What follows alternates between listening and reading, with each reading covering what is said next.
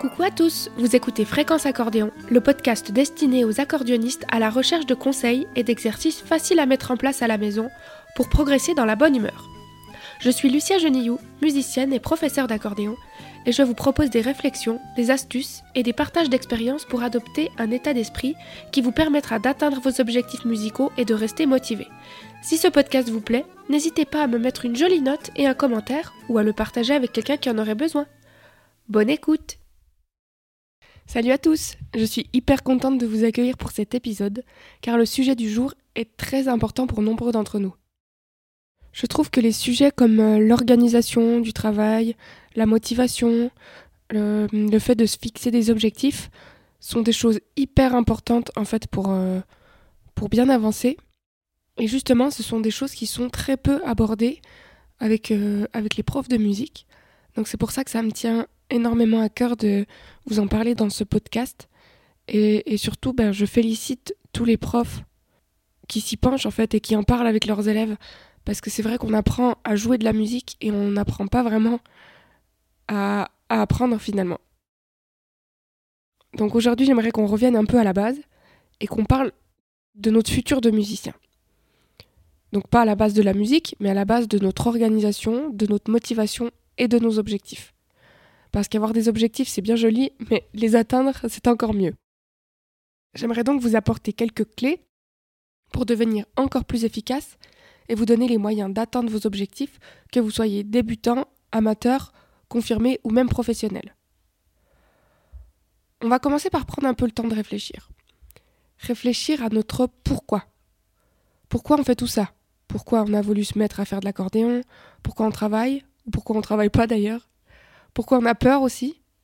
Peur de, jouer en public, peur de décevoir, peur de même se décevoir, peur de pas y arriver, peur de ne pas jouer ce qu'on aimerait jouer ou de ne pas avoir le temps qu'on aimerait pour travailler.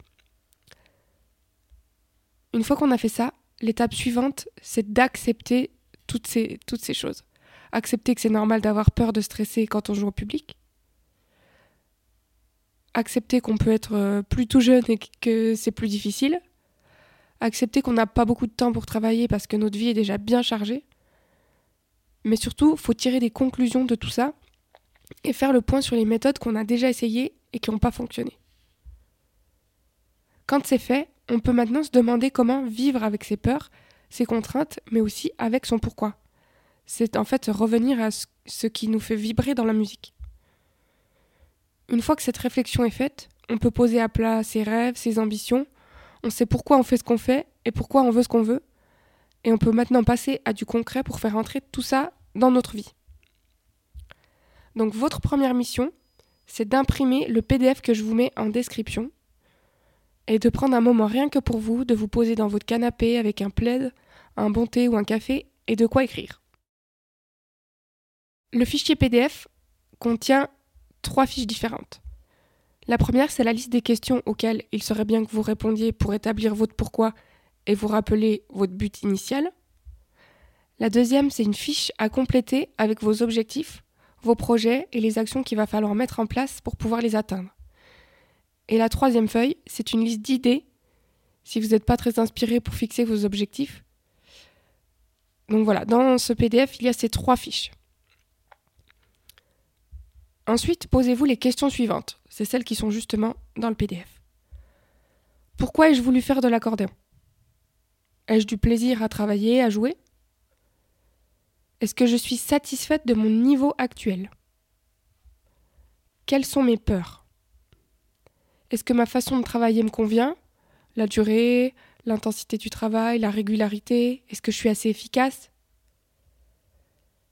Est-ce que quand je prends mon instrument, je sais pourquoi je le prends et quels vont être les objectifs du jour. Qu'est-ce que je pourrais changer pour être encore plus efficace dans mon travail?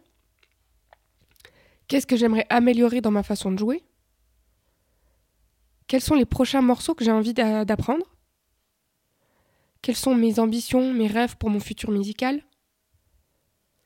Quel temps ai-je à consacrer chaque jour ou chaque semaine à mon instrument?